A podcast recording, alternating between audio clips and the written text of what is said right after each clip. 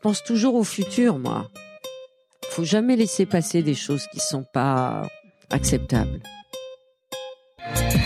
Bienvenue sur Nouvelle École, le podcast pour sortir des sentiers battus où je vais à la rencontre des passionnés qui choisissent d'écrire leur histoire. Cette semaine, j'accueille Laure Adler. Laure est une invitée à la carrière très remplie de journaliste à conseillère culturelle de François Mitterrand en passant par éditrice, directrice de France Culture et bien sûr animatrice d'émissions de débat et d'interviews comme Hors Champ, à Voix Nue, Permis de penser et actuellement L'heure bleue. Et c'est surtout pour ça que je voulais inviter Laure Adler. Elle a mené des centaines d'interviews et j'avais plein de questions à lui poser. On parle de ça donc, mais aussi d'un complexe de légitimité toujours présent malgré tous ses accomplissements. On aborde les différents problèmes que lui ont causé ses postes à responsabilité. Est-on obligé d'avoir des ennemis quand on a du succès? Enfin, elle m'explique comment créer son propre rapport au temps. Pensez à vous abonner sur Apple Podcast ou toute autre application de podcast en cherchant Nouvelle École, c'est ce qui m'aide le plus, et bonne écoute. Eh bien, bonjour Laura Adler. Bonjour. Merci beaucoup de venir sur Nouvelle École, je suis ravi. Euh, Laura Adler, je vais essayer de te présenter euh, parce que c'est quelque chose que j'ai toujours beaucoup de mal à faire. Mais alors là, en plus, tu as fait tellement de choses pas tant que ça. Oh bah, quand même. Euh, as donc, je vais repartir du début. Tu as eu une maîtrise en philosophie, tu as, eu un, as fait un doctorat en histoire. Euh, ensuite, tu as commencé à travailler à la radio. Tu as également été conseillère culturelle de François Mitterrand. Tu as été directrice de France Culture. Tu as été éditrice. Tu as publié tes propres livres également, tu as écrit, des essais, mais aussi des biographies. Et tu as animé euh, de nombreuses émissions euh, souvent de débats ou d'interviews. Et donc, tu as interviewé des centaines de personnes. Euh, et là, plus récemment, ton émission qui se passe sur France Inter, c'est L'heure bleue, de 20h à 21h, que tu vas d'ailleurs présenter tout à l'heure. Et ce que je me demandais, en fait, en premier, c'est moi, j'ai fait une soixantaine d'interviews et j'en suis à, mes débuts un peu. Je me disais, quand on en a fait des centaines et quand on a un peu tout fait comme ça, j'ai l'impression que tu as tout fait, que tu as eu plein de vie. Est-ce que on a encore peur de faire des choses? Est-ce que tu as encore peur de faire une interview, par exemple, quand quelqu'un arrive que tu n'as jamais vu? Ben, De plus en plus peur, en fait, parce que ça s'apprend pas à la radio, ça ça se sédimente pas, c'est pas une expérience qui s'accumule et qui ferait que le tract disparaîtrait et que la curiosité de découvrir une autre personnalité euh, va s'émousser. Donc euh, la peur, elle augmente au lieu de se calmer. Donc euh, chaque chose euh, et chaque jour est un recommencement, mais le trac, il est toujours là et la découverte de l'autre, elle est toujours là. Donc tu te lasses pas Ah, pas du tout. C'est même mon problème. Il faut que je me calme parce que mon âge devient plus que certain. Et il faudrait que cet enthousiasme et cette passion, qui est peut-être le reflet d'une angoisse d'ailleurs, de connaître, connaître, connaître, d'écouter, d'écouter, d'écouter, de préparer, de préparer, de préparer, puisse se calmer, oui. C'est quoi l'angoisse? Je sais pas, c'est de pas être à la hauteur de l'autre, de l'invité, de pas essayer d'avoir euh, assez travaillé pour avoir découvert euh, des facettes un peu moins connues euh, de son engagement artistique ou intellectuel. Donc même après des centaines de personnes, il y a toujours un comme un petit sentiment presque une peur d'être illégitime ou d'avoir pas assez travaillé? Oui, même beaucoup plus qu'au début. Pourquoi plus qu'au début? Je sais pas. Peut-être parce que j'étais plus jeune et plus. Ça m'inquiète ça parce que moi j'ai pas envie d'avoir de plus en plus peur. bah oui, mais euh, chaque personne a son expérience. Moi c'est la mienne. Peut-être quand on est jeune, on, a moins peur. Ah non, moi je suis terrifié. J'étais absolument pétrifié avant d'arriver ici. D'ailleurs, j'ai oublié un câble que j'ai dû aller racheter en urgence. Mais je me disais peut-être que plus je vais en faire et, moins j'aurai peur. Ben non, je crois pas. Désolé, hein. Non, non. Parce que je t'ai entendu, j'ai dans mes recherches sur toi, j'ai quand même pas mal recherché avant de venir. Euh, j'ai eu l'impression que tu parlais souvent euh, d'un manque de confiance en toi. C'est quelque chose que tu dirais que tu as confiance en toi aujourd'hui? Non, pas du tout. Heureusement, mais j'ai jamais eu. Donc de toutes les façons. Pourquoi heureusement? Bah parce que je pense que c'est une arme positive dont j'ai beaucoup souffert pendant longtemps, mais qui finalement est un atout. C'est pas facile de vivre avec, mais en même temps, c'est une arme euh, pour essayer de se dépasser soi-même et pas avoir l'air euh, sûr de soi, euh, cuirassé, euh, tranquillos calmos. euh. finalement, les gens inquiets, en tout cas, je, moi personnellement, je préfère les gens inquiets aux gens contents d'eux. À quel moment tu- t'en es rendu compte du fait que c'était une arme? Parce que tu dis que c'était un problème au départ. Ben parce que je vois que les gens qui sont contents d'eux, ils, ils sont, ah, ils sont assez fatigants. Ils sont assez fatigants parce qu'ils ont, ils répètent tout le temps la même chose. euh, la vie n'a pas beaucoup d'attrait pour eux. Bon, je sais pas. Ça c'est quelqu'un qui m'appelle depuis le début de la journée, mais je ne sais pas qui c'est. Je vais donc fermer. Voilà, j'ai fermé le portable. Ah, voilà. Euh, donc, euh, je trouve que l'inquiétude, l'inquiétude participe de la curiosité. Et finalement, je trouve qu'il vaut mieux être curieux et angoissé que content de soi et comme si la besace de son expérience était tellement remplie que c'était plus la peine d'être étonné par quoi que ce soit. C'est intéressant ce que tu dis parce que sur cette émission, il y a beaucoup de gens euh, qui viennent et qui disent ne pas avoir confiance en eux. Et finalement, je me rends Ah compte, bon? moi, bah oui, oui, absolument. Mais presque tous, en fait. Il n'y en a aucun qui vient presque et qui dit j'ai confiance en moi. Je me... Et moi, j'ai l'impression qu'il y a un point commun chez ces personnes. Mais parce que pour tous les gens qui écoutent, souvent, il y a aussi ce... un, un manque de confiance et on se dit que c'est pas normal et qu'on aimerait bien avoir plus confiance en toi. Et toi, ce que j'ai l'impression que tu dis, c'est presque en fait, c'est une arme, quoi. C'est quelque chose de positif. Oui, c'est quelque chose de positif. Mais comment est-ce qu'on fait pour transformer, du coup, la peur ou le manque de confiance en soi en, en une arme, pour s'en servir comme moteur et pas comme. euh, Eh ben peut-être. Moi, j'ai pas de théorie hein, sur la radio. Je sais pas du tout comment va se dérouler un entretien. Je sais pas quelle va être ma première question. J'ai pas de plan.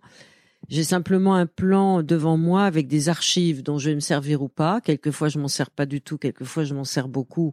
Mais ça, je ne le sais pas du tout. Euh, faut être euh, au bord du précipice et faire confiance à son abandon et ne pas du tout essayer de placer des questions qu'on aurait trop préparées, même si j'en ai plusieurs dans ma tête qui tournoient, mais pas se dire oulala, là là, je vais essayer de placer une question parce que celle-là vraiment je l'ai préparée, parce que ne pas savoir ce qu'on va faire, c'est une possibilité d'écouter l'autre. Alors là, tu veux dire dans le cadre d'une interview. Mais est-ce que c'est intéressant ce que tu dis euh, Aller vers l'abandon, ça peut, tu crois que ça s'applique à d'autres domaines aussi de la vie? Oui, mais moi je sais que je suis pas une artiste et j'ai une grande admiration pour les artistes, qui soient euh, des musiciens de jazz, euh, qui soient euh, des plasticiens, qui soient des peintres, euh, qui soient des écrivains. Je sais, à force de les écouter, que tous ont un très grand courage qui est l'abandon de soi vers l'autre avec un grand A. Donc moi, modestement, c'est d'essayer d'écouter les autres et de pas imposer ma grille. Pourquoi tu dis que t'es pas une artiste? Ben, parce que je sais que je ne le suis pas. Parce que tu as quand même fait, fait pas mal de choses artistiques. Ouais, mais non, pas vraiment, non. Pourquoi? Ben parce que euh, moi, je ne fais que recopier les autres. ben, Les artistes aussi, non? D'une certaine manière. Ah, enfin, oui, il y a un des intellectuels que j'admire le plus au monde qui s'appelait Walter Benjamin, euh, qui écrivait que il écrivait sur ce que les autres avaient déjà écrit, en pratiquant un art du collage et en essayant de d'épuiser l'inépuisable de ce qui lui plaisait et en et en inventant un art de la citation. Jean-Luc Godard dit aussi qu'il ne lit jamais aucun livre, qui ne fait jamais aucun film et qui fait des collages et des citations. Mais moi, je suis pas à ce niveau-là. Hein. Donc, euh, moi, je suis plutôt eux. Eux, c'est des immenses artistes, c'est des génies. Moi, je suis une ravaudeuse, c'est-à-dire je couds des, des choses entre elles. Moi, je suis venu ici parce que j'avais vraiment envie de te poser plein de questions sur euh, la manière dont tu, tu fais des interviews, en fait. Parce que moi, j'en ai fait bah, maintenant une soixantaine. Ouais, c'est pas beaucoup. Bah non, voilà, c'est ça, c'est peu. Et je t'écoutais, et j'ai écouté plein de tes émissions, et j'en ai écouté notamment une avec qui m'a fait beaucoup rire récemment avec euh, Agnès Varda, qui passait sur l'heure bleue. Et, et j'avais envie de te poser des questions là-dessus, parce que par exemple, tu, tu commences cette interview avec Agnès Varda et tu lui dis, euh, tu lui parles de, demande est-ce que vous avez déjà été amoureuse? Elle te dit mais j'ai pas envie de parler d'amour. Alors moi, si j'avais commencé mon interview comme ça, j'aurais été complètement désarçonné. J'aurais été pris de panique. Et toi, tu arrives quand même à chaque fois à, à, revenir, à retrouver. Comment tu fais pour pas perdre pied finalement quand tu poses une question et que la personne. Je perds pied, mais ah je savais que je me ferais engueuler. Ah ouais? En posant cette question, mais d'ailleurs je n'avais pas du tout préparé cette question. Tu n'avais pas prévu de la poser? Non, pas du tout. jamais je me prévois aucune question. Tu n'as pas, de liste de questions? Non. Pourquoi? Aucune question. Je sais pas. Je sais pas. Chacun fait comme il peut, hein. Parce qu'avant, moi, j'avais des listes de questions. Maintenant, j'ai plus qu'un petit pense-bête que j'essaie de pas regarder mais je me dis que presque le mieux, c'est d'avoir aucune question. Comme ça, on est complètement dans l'écoute, non? Mais en fait, je crois que quand j'ai fait de la radio au début, euh, le premier exercice qu'on m'a demandé de faire, c'était de faire une chronique de livre sur 2 minutes 30, 2 minutes 40, en direct, en ouverture d'une émission quotidienne qui avait lieu à l'heure du déjeuner. Et là, je me suis aperçu que si je préparais pas, pas l'écrire, hein, mais préparer la colonne vertébrale du papier, je répétais 40 fois la même chose en, en moins de 3 minutes. Donc je me suis dit, il faut que je fasse gaffe de pas répéter la même chose, de pas utiliser les mêmes mots. Donc je mettais trois petits points, exactement comme dans une partition, en me disant voilà les trois choses essentielles que je voudrais essayer de transmettre sur ce livre. Mais j'avais pas de fiche, mais trois petits points. Et puis ensuite, je suis partie vers euh, vers la télévision, tout en continuant à faire de la radio. Et à la télévision, alors là, j'étais complètement paniquée Surtout que j'avais des plateaux avec pas mal de gens. J'avais peur de perdre euh, leur nom, leur prénom, de me planter tout le temps. Et donc j'avais des fiches. Et les caméramans, au bout de deux, trois jours de la première émission, qui se tenait, elle se tenait toujours en direct, me disaient On est désolé, Laure, mais à la télévision, il n'y a pas de fiches. On n'est pas à la radio. Et euh, le, troisième jour, j'avais toujours mes fiches. Je les planquais dans les bouquins, je les planquais euh, sous mon siège, etc ils sont venus me piquer mes fiches. Et je crois qu'en fait, c'est à partir de ce moment-là que j'ai abandonné les fiches. Donc je ne sais pas du tout quelle question je vais poser, mais je sais très bien. En fait, c'est en regardant les gens ou en écoutant le premier dit. Je fais très attention à la première chanson. Je suis très mal vu des programmateurs musicaux de France Inter parce qu'ils sont persuadés qu'ils sont les rois de l'antenne. Et normalement, ils nous imposent trois musiques par heure d'émission. Et on doit leur obéir. Et moi, je leur ai dit non, je suis désolé mais de la première musique va dépendre l'émission. Donc c'est moi qui vais la choisir.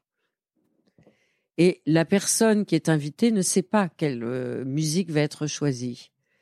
Et euh, encore, par exemple, si on prend l'exemple d'hier soir, on recevait un cinéaste allemand, Christian Petzold, le réalisateur de l'émission, Benjamin Riquet me dit Ah, moi, j'ai une chanson d'un chanteur américain des années 50 qui parle de Hitler.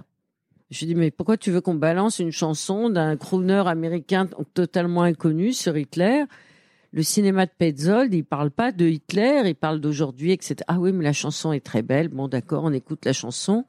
La chanson était très belle. Je dis, mais on peut pas passer ça en début d'émission. On a cherché, on a cherché. Et puis tout d'un coup, je ne sais pas pourquoi, m'est apparue l'idée de la voix de Ingrid Caven. Ils connaissaient pas les jeunes Ingrid Caven. C'est une. Je connais pas non plus. Ben non, non, mais euh, tu iras écouter sur internet. Elle a une voix merveilleuse. En fait, je ne sais pas très bien pourquoi j'ai pensé à elle, mais c'est quelqu'un qui est une une actrice fétiche de Fassbinder, qui est aussi chanteuse et euh, qui, qui, a beaucoup revisité le répertoire de Brecht. Bref, je leur fais écouter ça sur internet. Ils disent ah mais c'est pas mal, c'est pas mal. Mais quel rapport avec l'invité? Je dis j'en sais rien, la beauté de la voix, j'en sais rien. Mais donc, euh, il me prenait pour une givrée quand même. On arrive au studio, euh, j'annonce le nom de l'invité et on balance Ingrid Caven. Et je vois le Petzold avec des larmes dans les yeux. Alors je lui dis, mais vous connaissez Ingrid Caven?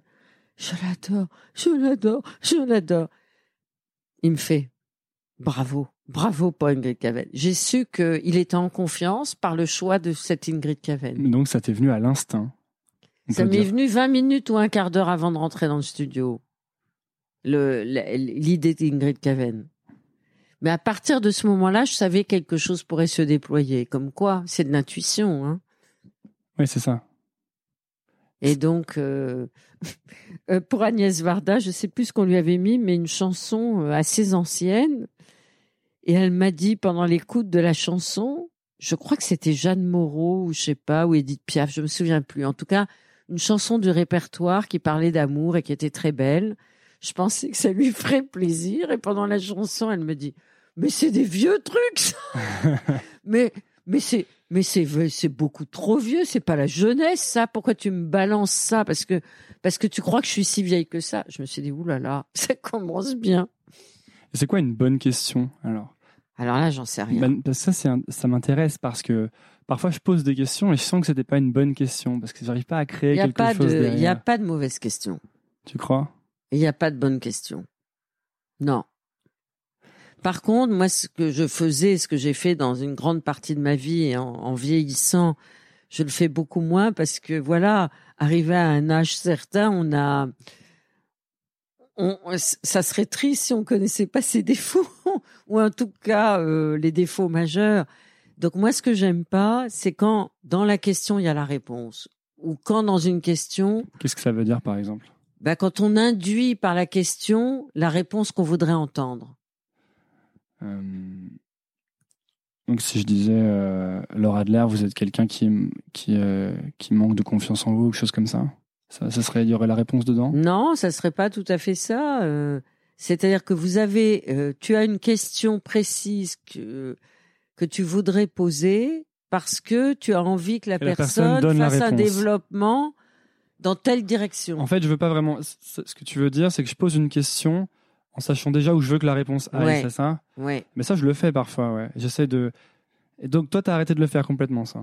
Ben, j'essaye de pas le faire j'essaye que la question euh, euh, étonne. Il y a une chanson de Françoise Hardy que j'adore qui s'appelle Étonnez-moi Benoît. J'adore cette chanson. Et effectivement, essayer d'étonner les gens parce que quelquefois j'ai des gens totalement inconnus. Alors là, bah, le problème euh, et mon ambition, euh, qui est modeste, c'est d'essayer de faire découvrir la personnalité de cette personne qui est totalement inconnue. Mais quand j'ai affaire à des gens très très connus, qui ont répondu 45 000 fois à des interviews, faut essayer de poser la question qui va pas leur permettre d'aller sur l'autoroute, quoi. Là, il faut les surprendre, c'est ça? Faut essayer hmm. de prendre les petites routes de campagne. Mais du coup, le risque inhérent en fait de poser une question dont on ne connaît pas du tout la réponse, c'est que la personne peut très bien dire quelque chose de peut-être pas très intéressant, non? Ou de tout est intéressant, je trouve.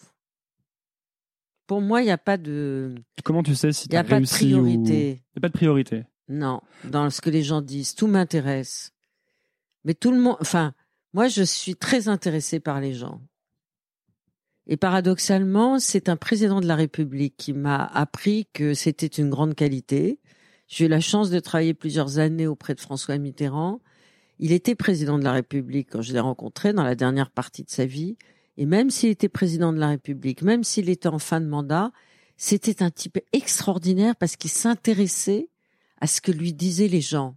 Moi, j'avais déjà ça, sans doute de mon grand-père, qui était un paysan, qui s'intéressait beaucoup aux gens, et moi, je m'intéressais beaucoup à ce qu'il avait à me dire.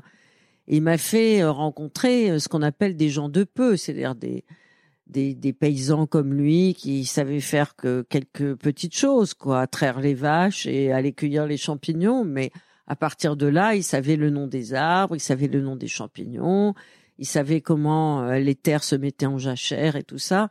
il écoutait beaucoup, et moi je l'écoutais beaucoup. Et j'ai retrouvé dans Mitterrand cette espèce d'émerveillement dans un, paysan. Il a autant ou même plus de choses à vous dire qu'un président du CAC 40. Donc moi, ce que me disent les gens, ça m'intéresse toujours beaucoup. Et d'ailleurs, Mitterrand, il se moquait beaucoup de moi en me disant, mais soyez pas toujours aussi enthousiaste. C'est vrai que la parole des gens m'enthousiasme c'est pas une pause. C'est vrai. C'est une qualité naturelle. T'as pas besoin de le travailler, ça. C'est pas une qualité, c'est comme ça. Hein. C'est sans doute l'éducation que j'ai reçue de la part de mes parents et surtout de mon grand-père et de ma grand-mère. Parce que moi, pour, par exemple, j'ai l'impression que c'est quelque chose que je dois travailler. Tu vois, euh, ça m'intéresse, comme disent les gens, mais pas toujours. Ah ouais, en fait, je me rends compte que je fais des erreurs. Ah mais moi, je peux passer euh, là euh, j'avais rendez-vous avec ma fille dans un café. Elle m'avait dit qu'elle serait en retard. Je dis pas de problème, pas de problème. J'adore passer des heures dans les cafés. Et puis j'écoute. Puis finalement, elle avait pas tant de retard que ça. Je dis t'es déjà là? Elle me dit pourquoi? Bah, pourquoi? J'étais très contente de la voir, mais en fait, j'étais en train d'écouter les gens et ça m'intéressait énormément. Là, il parlait de Macron euh, aux États-Unis, mais c'était génial. Comment tu fais pour savoir, du coup, que si t'as, est-ce que tu, tu, te dis que tu as réussi ou raté une interview? Comment tu fais pour savoir ça? Non, je me pose jamais la question. C'est le, le temps passé ensemble qui m'intéresse, l'instantanéité du temps. Ne pas essayer de d'être à côté de moi-même et d'essayer d'être dans le regard de la personne et dans la parole de, de la personne. comment tu fais ça? Je regarde comme je te regarde là et j'essaye de d'être au plus près de cette personne-là. Donc tu réfléchis jamais à ce que tu vas dire ensuite Non. Ou est-ce que Non. Tu penses pas à la prochaine question par ah exemple Ah non, oh là là, surtout pas. Mais il peut y avoir des silences. Les silences, je me les suis permis assez tard dans dans mon itinéraire. C'est-à-dire qu'au départ, tu les comblais? Ouais, j'avais peur du silence. Moi, j'ai peur du silence. Ben, faut pas en je avoir travaille peur. dessus. Non, ben, faut pas en avoir peur. Donc, ça t'arrive de laisser des silences très longs? Ouais. Parce qu'un silence, même 5 secondes, ça paraît extrêmement ouais, long. Ouais. Mais j'ai passé, euh, j'ai fait une émission, euh, c'était l'année dernière, autour du thème du silence, qui était un, une thématique qui avait souhaité aborder le théâtre national de Chaillot pendant tout un séminaire. Et j'ai fait venir deux personnes, un historien qui spécialise de la retraite euh, monastique, et puis un chorégraphe qui était spécialiste euh, de la danse sans, euh, sans partition sonore. Et j'ai passé une pièce très connue de John Cage qui s'appelle Cinq minutes de silence. Et le, le réalisateur m'a dit, mais on peut pas passer ça. Alors, je lui ai dit, mais pourquoi pas? Il me dit bah tu vas voir les les sirènes de pompiers vont s'allumer si on passe ça. Je dis bah tant pis, on en a rien à foutre. Oui, mais on va avoir des problèmes par rapport à l'antenne, etc., etc. Je dis bah tant pis, on, on tente. Hmm. Et effectivement, au bout de 2 minutes 30, les sirènes de pompiers se sont allumées à la radio parce que ça prouve que quelque chose ne va pas bien. Ah, ils sont venus pour intervenir? Ouais, ils sont venus pour intervenir. Et donc, j'ai dit aux pompiers, non, non, vous inquiétez pas, c'est parce qu'on passe quelque chose de John Cage. Et voilà. Donc, le silence, on voit bien qu'à la radio, hein, il n'est pas le bienvenu. Hein. Et toi, comment t'as fait pour apprendre à le laisser euh, Qu'est-ce qui a fait bah que Là, tu on dit, a été obligé au bout de 2 minutes 30 à non, cause alors, des pas pompiers. dans ce cas précis, mais quand dans toi, dans ton art, enfin dans ta dans tes interviews, comment t'as fait pour accepter au fur et à mesure de laisser du, du silence en fait? Parce que le silence correspond à un moment où les gens cherchent en leur fort intérieur euh, ce à quoi ils pensent. Et ça peut être une émotion, ça peut être une sensation, ça peut être une perception, ça peut être un retour en arrière dans leur propre mémoire. Donc je crois qu'il faut le respecter ce silence. J'essaye, c'est difficile. Même là, je viens d'essayer. Est-ce que tu dirais que le, la radio et le fait de discuter avec des gens et justement d'écouter et de laisser des silences, ça t'a fait progresser au niveau euh, humain, en fait? Parce que j'ai l'impression que moi, c'est des compétences que j'applique aux gens qui sont autour de moi. Maintenant, je me trouve moins nul finalement dans mes relations, tu vois, avec mes amis, avec les gens que je connais pas. Alors pour moi, je sépare les choses. C'est-à-dire que une fois que l'émission est terminée, euh, je suis très, je suis la même que quand l'émission a commencé, mais je, l'oublie. Je l'oublie immédiatement. Elle, elle vient pas, elle vient pas, elle vient pas intervenir dans mes conversations amicales, familiales et même professionnelles. Ça n'existe plus. Euh, et donc euh, c'est pas mal, c'est pas mal comme ça non plus, parce que la porosité qu'il peut y avoir. Souvent après l'émission, on continue à discuter dans le couloir où les, les personnes disent ben on va aller boire un pot, un pot, etc. Mais alors moi, c'est comme au théâtre. J'aime beaucoup aller au théâtre. Je pouvais y aller tous les soirs, j'irais tous les tous les soirs. Et d'ailleurs, il y a eu un temps pendant très longtemps, j'y suis allée tous les soirs. Et j'avais la chance de pouvoir aller dans les premières de théâtre. Et mes copains critiques, qui sont aussi aux premières de pièces de théâtre, me disaient alors tu viens pas au pot parce qu'il y a toujours la cérémonie du pot après la première du théâtre. On voit les comédiens, le metteur en scène, les techniciens sur le plateau. Je dis non, moi j'ai besoin d'un sas. Quand je vais voir une pièce de théâtre, je peux pas en parler à qui que ce soit. J'ai besoin d'être dans le silence. Quand je sors de la, de la radio, je prends ma petite smart je quitte la radio et je prends euh, le périphérique et j'écoute Mishka Asayas. Quelquefois, je rate ma mon embranchement pour rentrer chez moi parce que je suis dans l'écoute de la musique avec Mishka, mais je suis toute seule. J'ai besoin de, je peux pas parler. Je peux écouter, mais je peux pas parler. Et je peux écouter que de la musique. Et après le théâtre aussi? Et après le théâtre aussi. Ou marcher dans les rues la nuit. Pourquoi? Je sais pas. J'ai besoin de ça. Parce que je sais pas du tout euh, où je suis, quoi. Je suis dans un autre état. Donc j'ai besoin un peu comme euh, quelqu'un qui, qui débarque d'une autre planète de, de me réhabituer, quoi. J'ai besoin d'un sas. Il y a quelque chose qui m'a aussi intéressé en faisant mes recherches sur toi, euh, c'est que j'ai vu qu'en fait, il y avait quand même l'air d'avoir pas mal de gens qui, au fil de ta carrière, t'en avaient voulu ou t'avaient attaqué sur euh, différents, euh, différents sujets. Et ça m'a interpellé parce que je me suis dit, est-ce que est-ce qu'on est obligé, si on a, disons, entre guillemets, du succès ou si on est à des postes importants, d'avoir des ennemis ou des gens qui vous en veulent. Et ça m'intéresse parce que comme ce petit projet commence à marcher de plus en plus, pour l'instant il se passe pas grand chose, mais ça m'inquiète ce genre de choses. Je me dis, j'aurais pas envie que de me faire attaquer ou d'avoir une page dans Libération qui dit du mal de moi. C'est des choses qui me font qui me font un peu peur. C'est quelque chose d'obligatoire? Alors moi, j'ai jamais essayé d'être en poste de responsabilité. Il se trouve qu'à un moment donné de ma vie, on m'a proposé de diriger cette radio où j'avais commencé à travailler quand j'avais 19 euh, ans et où je savais rien faire et où je suis rentrée par la petite porte comme secrétaire. Et euh, j'ai pas souhaité me dérober à cette proposition qui était une proposition qui pour moi avait engagé ma vie tout entière puisque c'est comme ça que j'ai connu mon compagnon, c'est comme ça que mes enfants sont nés, c'est comme ça que la radio a pris une part euh, très envahissante de mon existence et quand cette proposition est arrivée, euh, je ne mesurais pas à quel point avoir un poste de responsabilité crée forcément de l'inimitié, voire de l'agressivité, voire de la haine et de la violence autour de soi, parce qu'on vous prête des pouvoirs que vous n'avez pas forcément. Vous êtes devenue la patronne, mais vous êtes la même. Donc moi, ça faisait déjà plus de 30 ans que je travaillais dans cette maison. J'ai commencé par les tout petits postes. J'ai connu des gens il y a très très longtemps, des amis très très proches avec qui j'ai passé des vacances, que je connaissais depuis très très longtemps, qui me disaient plus bonjour dans les bureaux, dans les couloirs ni dans les bureaux, parce que j'étais devenue la sale patronne. Donc j'en ai énormément souffert. J'avais l'impression qu'il y avait un cordon de sécurité ou une barre de feu qui me séparait de mes amis. C'était absolument atroce. Et puis ça a été le début du commencement parce que après j'ai eu des tracts tous les jours. Ensuite j'ai eu des harcèlements physiques, j'ai eu des tentatives de viol. Euh, j'ai été prise en otage à plusieurs reprises. Enfin ça a été atroce. Ça veut dire quoi prise en otage? Bah, Prise en otage, c'est-à-dire enfermée dans votre bureau pendant un jour et une nuit, etc., etc., sans pouvoir aller aux toilettes, enfin des trucs de dingue quoi.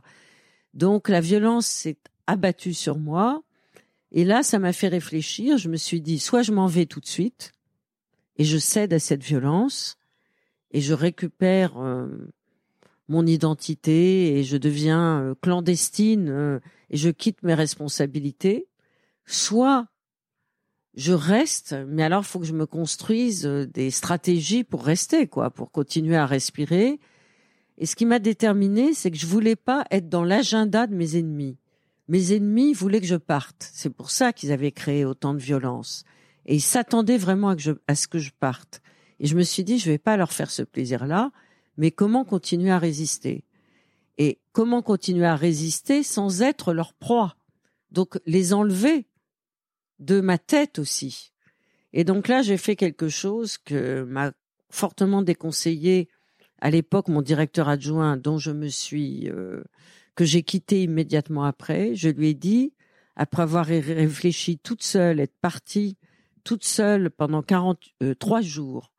J'ai quitté mon mari, j'ai quitté mes enfants, j'ai quitté mes amis, je suis allée dans un endroit complètement isolé au bord de la mer et je n'ai vu ni entendu personne pour essayer de réfléchir toute seule. Je suis revenue à Paris et je me suis dit, je vais écouter mes ennemis. je vais essayer de trouver un lieu gratuit et je vais leur dire pendant deux jours, je vous écoute et vous me direz tout ce que vous voulez. Mais par contre, je ne répondrai pas. Je prendrai des notes, je vous écouterai. Vous pouvez me dire tout ce qui vous passe par la tête. Pourquoi tu dois pas répondre? Pourquoi tu voulais pas répondre? Parce que je me disais, il faut que je sois une caisse de résonance et que je comprenne d'où venait cette violence. Et si je commençais à les interrompre, évidemment, il y avait quelque chose de l'ordre de la violence qui pouvait réapparaître. Donc je me suis dit, pendant 48 heures, je vais être la caisse de résonance de leur violence. Et mon directeur adjoint m'a dit, mais t'es complètement folle, ça va être horrible, on a déjà vécu assez de violence, t'en as déjà pris assez. Tu penses que cette violence, elle était particulièrement forte pour toi ou que c'était la même pour tous les gens qui avaient un poste de direction? Je pense que, euh, non, elle n'a pas été la même pour tout le monde. J'ai été parmi les personnes qui ont, j'ai été la personne qui, en tant que directeur et donc directrice de France Culture, en tout cas dans le cadre des directeurs de France Culture, a été objectivement la plus malmenée. Tu sais pourquoi? Bah parce que j'étais une femme, parce que je venais de l'Élysée, parce que j'étais de gauche, euh, et parce qu'on était persuadé que c'était parce que j'étais protégée par l'Élysée, donc nommée là, alors que c'était bon, personne n'est obligé de me croire, mais que c'était c'était pas à cause de ces raisons-là. Euh, D'ailleurs, bah, euh, celui qui m'a proposé d'être directrice de France Culture était un mec de droite qui détestait Mitterrand. C'était pour d'autres raisons, et c'était parce que j'étais un alibi et euh, et, que Jean-Marie Cavada, quand est arrivé à la présidence de Radio France, il s'est tout d'un coup aperçu qu'il avait quatre directeurs et qu'il lui fallait une femme et que on lui a cité euh, mon nom comme ça par hasard. Il s'est précipité sur moi et que j'étais un alibi pour lui et que voilà. Euh, j'ai été nommée non pas à cause de mes qualités, mais parce que j'étais une femme alibi, ce qui n'a pas empêché de de bien m'entendre avec lui. Mais donc, euh, le directeur adjoint m'a dit t'es complètement folle. J'ai dit écoute, moi je suis mes intuitions. Et ce qui a été marrant, c'est qu'au bout de la, c'est le la société des gens de lettres qui m'a prêté un hôtel particulier en plein cœur du 14e arrondissement, juste en face d'un hôpital. Je me suis dit bah si je tombe dans les pommes, je pourrais je pourrais être intégrée aux urgences de l'hôpital tellement j'étais mal. Et puis, euh, premier geste, je suis arrivée. Euh, on était une toute petite équipe à la direction de France Culture. On était cinq. Mais le matin, on s'était donné rendez-vous. On avait décidé d'ouvrir les portes. Il y avait un grand jardin. Il faisait beau ce jour-là. On avait décidé d'ouvrir les portes euh, à 9 heures du matin et on s'était donné rendez-vous vers 8h30 avec l'équipe. Et puis, on a essayé d'aller chercher des croissants. Et on est arrivé avec des croissants et des thermos de café. Alors nos ennemis sont arrivés. Hein. Ils étaient très très étonnés qu'on soit qu'on les accueille avec des croissants et des thermos de café. Et puis j'en menais pas large, mais je souriais. Et puis euh, au bout de la première matinée, euh, ben, la violence elle s'est arrêtée. Comment tu l'expliques? Parce que je les avais écoutés et que j'avais j'avais j'avais tort sur sur pas mal de choses. Et j'ai compris mes torts et je leur ai dit. Et à partir de là, ça a été terminé. Ça s'est désamorcé. Et après ça, tu n'as plus de problème Non. Et un des torts principaux, outre les erreurs magistrales que j'avais faites dans l'exercice de mes fonctions, des erreurs techniques, des erreurs matérielles, des erreurs stratégiques, que je leur ai énoncées et que j'ai reconnues, il y avait une erreur énorme, mais comme j'avais jamais été patronne, j'apprenais aussi. Hein. Euh, par exemple, comme je travaillais comme une dingue et qu'il y avait beaucoup, beaucoup de boulot, comme à chaque fois qu'on passait devant mon bureau et que j'avais laissé la, porte ouverte, j'avais décidé de fermer ma porte tellement j'avais de bureau. Et ça a été considéré comme un geste totalement agressif. Voilà, c'est des choses bêtes, hein, mais qui sont très importantes. Comment tu fais pour, pour, euh, entendre parler de ces choses, justement, et pour pas te retrouver dans une tour d'ivoire? C'est peut-être un peu ça qui t'est arrivé, non? Bah, peut-être c'est je suis je fais partie d'une génération d'abord j'ai eu la chance de d'être une militante euh, radicale d'extrême gauche quand j'étais étudiante. J'ai eu la chance même si j'étais très très jeune de faire partie de 68 et d'apprendre beaucoup de choses euh, à l'âge de 17 18 ans en découvrant Paris, les manifs, le service d'ordre, les tracts euh, euh, l'occupation de la Sorbonne, euh, les jours et les nuits, à essayer de trouver des mots d'ordre, à inventer des tracts, à inventer des des tracts qui étaient poétiques, à défiler jour et nuit. C'est des bons souvenirs, ça Ah ouais, très bon, très bon. ensuite à découvrir le machisme de mes camarades révolutionnaires, ensuite d'avoir la chance de faire partie de la naissance du MLF, les premières réunions, les premières prises de parole. On a vécu des choses de dingue, hein, toujours dans les espaces publics. Ensuite, moi, je suis devenue mère très très jeune, donc les crèches autogérées, euh, apprendre auprès des pédiatres, apprendre à écouter les mère enfants. à 20 ans, non? Pardon? Es devenue mère à 20 ans, non? Ouais, même 19 et demi. Donc voilà, moi j'ai j'ai eu la chance de rencontrer des moments dans l'histoire qui étaient très collectifs et donc d'apprendre dans le collectif et du collectif. Je trouve qu'on a moins ça. Ah oui. Là, les étudiants, ils vont à la faculté. C'est pour ça que je trouve ça absolument dingue et scandaleux la manière dont le gouvernement éradique euh, ce qui est en train de se passer euh, dans l'enceinte des facultés, parce que c'est c'est un apprentissage de la vie et je vois pas en quoi ça fait désordre et en quoi ça peut inquiéter l'ordre public euh, de, de, de chacun d'entre nous français. Il s'élabore des choses alternatives, des rapports au monde. C'est comme ça que moi j'ai appris. Tu veux dire que c'est important de laisser les, les jeunes se regrouper Bien sûr, et de s'écouter, et d'inventer. Pareil à Notre-Dame-des-Landes, où il s'est inventé un rapport à l'espace public. Pareil à la jungle de Calais. À chaque fois qu'il qui naît des choses dans un apparent désordre, il naît un rapport à une communauté de parole, à un désir d'utopie, un désir de contre-société, un désir de dépassement de soi-même et d'invention de soi-même. Qu'est-ce qu'il devrait faire alors selon toi? Laisser ces mouvements? Bah, oui, alors en même temps qu'il n'y ait pas non plus de prise en otage des professionnels du désordre qui empêcherait les étudiants qui ont envie de continuer à avoir des cours et à passer leurs examens, à continuer à passer leurs examens. Euh, mais en même temps, je pense que euh, il y a une répression beaucoup trop grande, euh, à la fois en termes de policiers et en termes d'affrontements policiers par rapport à une minorité d'étudiants. C'était plus difficile, tu dirais, de, faire ta place euh, du fait d'être une. Enfin, est-ce que le fait d'être une femme te rendait plus difficile euh, le fait de faire ta place, que ce soit dans la radio ou ailleurs? Bah, à l'époque où j'étais nommée directrice de France Culture, j'étais la seule femme dans l'équipe de direction. J'entendais des propos machistes dans toutes les réunions de direction. Alors j'avais décidé, au bout de trois fois, comme je m'époumonnais en disant je peux pas supporter d'entendre ça, et comme il disait, vous avez raison, vous avez raison, ou tu as raison, tu as raison, puis au bout de dix minutes, ça reprenait, je me levais, je partais dans le couloir. Alors le PDG venait, il me disait, mais pourquoi vous partez dans le couloir? Je dis, parce que le machisme encore a, a, continué à envahir euh, la discussion publique. C'est horrible, c'est ordurier, il se rendait même pas compte, hein, que ce soit le PDG ou le directeur de chaîne. Et donc je partais, mais la violence aussi, elle était du côté des syndicats, elle était aussi du côté de certaines catégories professionnelles, elle était aussi du côté de certaines associations d'auditeurs qui supportaient pas que ce soit une femme qui dirige cette radio. Enfin, ça a été horrible. Maintenant, la place a été faite et les choses ne sont plus aussi violentes vis-à-vis -vis des femmes.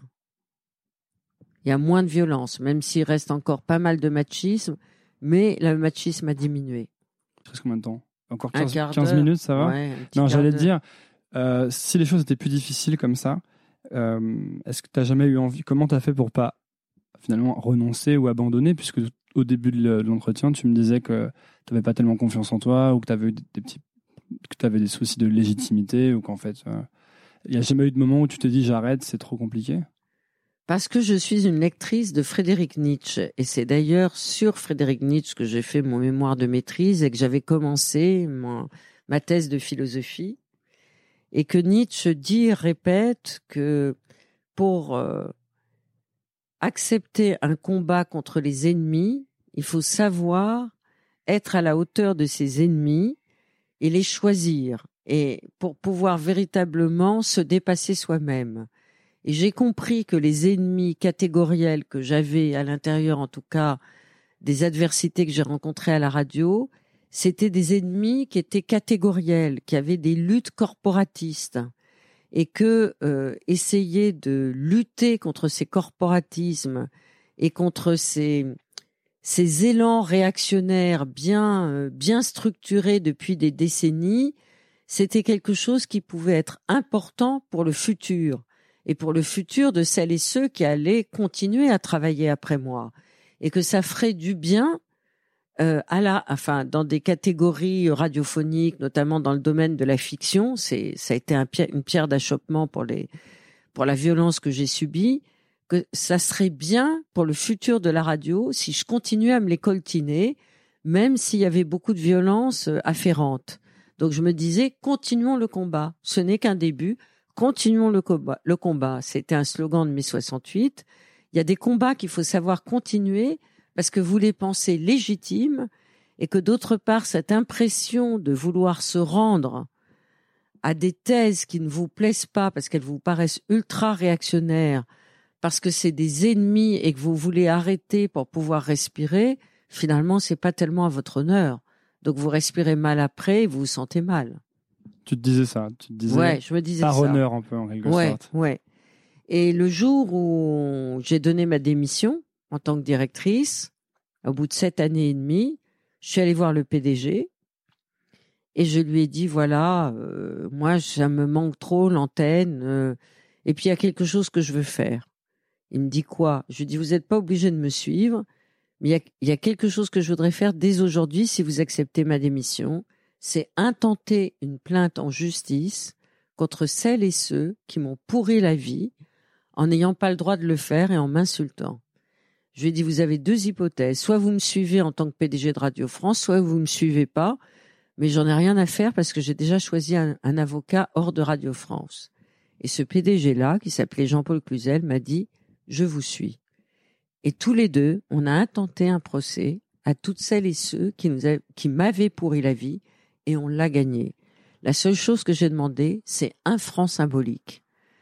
Et le jour au Palais de justice de Paris, le tribunal a statué pour dire à quel point ces personnes-là n'avaient pas le droit de me harceler, de m'insulter et de me violenter, et que dans la salle, il y avait des personnes qui ont applaudi le jugement, quand on est sorti de ce palais de justice avec le PDG de Radio France sur cette toute petite place là, derrière le palais de justice, il m'avait, il m'a invité à danser dans le square. Oh là, je me suis dit, ça valait le coup, ça valait le coup. Et en fait, depuis, il n'y a jamais eu autant de violence. Hein. Je dis pas que c'est à cause de mon modeste exemple, mais en tout cas, quelque chose de l'ordre de la violence est tombé ce jour-là. C'était important de ne pas laisser les choses comme elles étaient, ça? Oui, parce que euh, moi, j'avais pas gardé des pièces à conviction mais il y avait des gens qui avaient gardé toutes les pièces à conviction, les caricatures, les relevés d'audience, etc. Donc il y avait un dossier juridique. L'avocate euh, était très concernée par cette histoire, et à la fois parce qu'elle était féministe et parce qu'elle aimait pas qu'on fasse du mal comme ça de manière aussi euh, gratuite. Et donc euh, le dossier était juridiquement très étayé, très bien préparé, et je pense toujours au futur, moi faut jamais laisser passer des choses qui sont pas acceptables. comment ça, tu penses au futur? Ben, Je me disais que les personnes qui viendraient après moi, euh, les, les, les, ennemis ne pourraient pas leur faire ça. Donc tu as vraiment un sens de responsabilité par rapport à ce qui vient ensuite? Par rapport à ce qui vient ensuite, ouais, exactement. Je pense toujours à ça, toujours, mais pas seulement dans l'exercice de ma vie professionnelle dans l'exercice, enfin dans la vie tout court.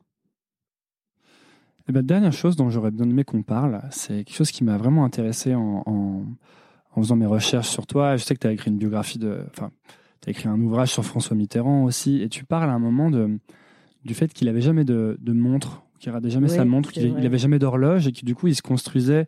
Ce que tu dis, c'est qu'il se construisait son propre rapport au temps et qu'il il, il, ratait jamais une séance de lecture non plus. Et ça m'a beaucoup intéressé parce que euh, moi je suis très, euh, je suis, je suis très, je suis plongé dans ces problématiques parce que j'ai beaucoup de mal à, à me créer mon propre rapport au temps et je trouve que je suis sans arrêt sollicité pour, pour par des choses ou, ou, des addictions aux réseaux sociaux ou à mon téléphone et que j'ai beaucoup de mal finalement à garder ce temps pour moi. Et je voulais te demander toi comment tu fais? Est-ce que tu arrives à te construire ton propre rapport au temps? Est-ce que tu as l'impression de courir après le temps? Oui, j'ai l'impression de courir après le temps. Alors, il y a un seul sas qui me dépasse euh, normalement euh, jamais, ou en tout cas que très rarement. C'est par rapport au réveil. C'est-à-dire que depuis, je ne sais pas très bien comment ça s'est inventé, ça s'est bricolé euh, depuis une dizaine ou une douzaine d'années, j'ai pas compté, mais je peux pas commencer une journée sans lire au hasard un fragment de l'Ancien Testament que j'ai sur ma table de chevet ou que j'aille. Euh, C'est-à-dire que si je pars en voyage, je pars avec. Euh, et je le lis pas dans l'ordre. Hein. Euh, alors ça, c'est un temps privilégié. Et pour ça rien dure au combien de monde, temps ça? Ça dépend. Ça peut durer au minimum un quart d'heure, vingt minutes, au maximum une heure. Et pourquoi tu as besoin de, de ce Je moment? sais pas. Je crois que c'est euh, ça a dû venir au départ par une rencontre que j'avais faite euh, avec un écrivain que j'admire beaucoup qui s'appelle Eri Deluca qui euh, est un grand alors lui il a appris l'hébreu, euh, il a traduit la Bible. Un jour, il m'avait parlé de son rapport avec la Bible, je me suis dit mais au fond, c'est le livre des livres. C'est le livre des mystères inatteignables et c'est vrai d'ailleurs. Donc ça, c'est un sas incompressible. T'en as d'autres? Non, après les journées euh, s'organisent euh, comme elles peuvent, mais toujours avec le sas du travail, oui. Parce que j'ai trouvé ça. Je me suis dit, si un président de la République arrive à, Oui, à il le faisait ça, tous les jours. c'est que ouais. tout le monde doit pouvoir faire ça quand même. Ouais. Parce que ça doit être la personne la plus sollicitée de, Ouais. de la Terre, quoi. Alors moi, c'est vrai que après la lecture de la Bible, sauf si j'ai des, des, des, des choses très urgentes à faire par rapport euh, aux émissions, etc., etc. Mais c'est vrai que c'est après la lecture de la Bible, c'est une lecture d'un texte, mais pas pour la radio ni pour un boulot, pour moi, pour mes recherches personnelles. Généralement, les bonnes journées, les journées idéales, et d'ailleurs demain je pars en vacances et les journées idéales vont pouvoir commencer, c'est ça. C'est le temps illimité, d'abord pour lire un fragment de l'Ancien Testament, et ensuite pour lire un texte qui me concerne. Toujours la lecture, en fait, dans ces moments Ouais, privilégiés. toujours la lecture, oui. Toujours, toujours. Et après, journée idéale, la marche. Pourquoi la marche? Je sais pas. Ça, c'est un amour immodéré. La marche euh, seule. euh, J'ai la chance d'avoir une maison à la campagne, euh, face à un endroit ce qui, sur euh, 750 hectares, n'est pas construit, où il y a des petits GR, des petits chemins de grande randonnée, où on peut se perdre et je vais marcher. Il y a des moments où tu t'ennuies? Non. Peut-être ça va m'arriver. Pourquoi t'aimerais bien que ça t'arrive? Non, j'en sais rien. Je comprends pas tellement les gens qui s'ennuient. Je trouve qu'il y a toujours quelque chose à regarder, quelque chose à penser, quelque chose à, Mais je à ça regarder. Je te demande ça parce que euh, parfois je me dis que si je m'ennuyais plus, peut-être que ce serait bon signe. Peut-être que ça voudrait dire que j'arrive plus à contrôler mon temps, en quelque sorte. Ah ben, faut pas être suroccupé. Tu vois? C'est l'angoisse. Moi, j'ai plutôt tendance aussi à être suroccupée parce que je suis très angoissée de nature. Mais c'est vrai que, par exemple, la marche, elle, euh, implique en toi finalement, une coïncidence du corps et du cœur. Euh, un rythme naturel. Tu, et puis, tu peux pas euh, téléphoner, t'énerver. non. Tu es obligé d'être en coïncidence avec le rythme du corps et puis l'écoute de la respiration et puis forcément regarder les lumières, les ombres, le soleil, les animaux, les arbres, euh, essayer de trouver les noms des arbres. Donc voilà, ça peut vagabonder comme ça. Donc une journée réussie pour toi, c'est de la lecture et de la marche, en fait. Oui. Et puis ensuite, euh, la vision d'un film, parce que j'adore euh, regarder des films. Et puis, la, la, la, la fin de la journée idéale, c'est aller découvrir une pièce de théâtre. Ça, c'est c'est ça la journée idéale. Bon, bah, j'espère que c'était. J'ai oublié la musique. hein. La musique, jamais avec la lecture. Pourquoi? Ah bah parce que je peux pas faire deux choses en même temps. Donc, Quand tu écoutes de la musique, tu veux dire Je que tu as suis ton pas comme attention. Donald qui- Trump. Je sais pas, je sais pas mâcher mon chewing gum et regarder Fox News en même temps. Tu veux dire que quand tu écoutes de la musique, tu ne fais qu'écouter de la musique? Ouais. Tu te mets devant euh, ton poste? En fait, c'est marrant parce que c'est aussi assez euh, proche de ce que tu fais en interview. Tu es complètement dans le truc que tu es en train de faire. Je sais pas, mais je sais pas euh, faire les deux. Ah, t'arrives pas à faire les Je deux peux pas. Non. D'accord. Bah, merci beaucoup, Laura Adler, d'être venue sur Nouvelle École. Ben merci, merci à toi. Très content de t'avoir reçu. Ben moi aussi, très contente de cette invitation, très honorée. Merci beaucoup d'avoir écouté. Si ça vous a plu, c'est maintenant que vous pouvez m'aider. Et je vais vous dire comment. Premièrement, abonnez-vous à Nouvelle École sur votre application de podcast. C'est hyper facile. Et si vous êtes sur Apple Podcast ou iTunes, vous pouvez laisser un avis, 5 étoiles de préférence. Ça m'aide beaucoup à bien référencer le podcast et à le faire découvrir à d'autres personnes. Si vous voulez me suivre sur les réseaux sociaux, c'est sur Instagram que je poste et que je suis. C'est donc underscore nouvelle école. Underscore, c'est le tiret du bas. Si vous voulez recevoir trois recommandations de ma part chaque vendredi par email, il vous suffit de laisser votre email sur le site nouvelleécole.org. N'importe quel champ d'email sur le site vous donnera accès à cette newsletter où chaque semaine je partage trois choses qui m'ont plu. Ça peut être des livres, des applications que j'utilise, des films ou des documentaires que j'ai vus. Enfin, dernière chose, si vous voulez me soutenir financièrement, c'est possible. Vous pouvez le faire via Patreon. C'est à patreon.com slash nouvelle école podcast et les dons commencent à 2 euros à peine. Et après, libre à vous de donner ce que vous voulez. Tous ces liens sont dans la description de l'épisode. Voilà, j'ai fini. Merci beaucoup et à la semaine prochaine. Nouvelle.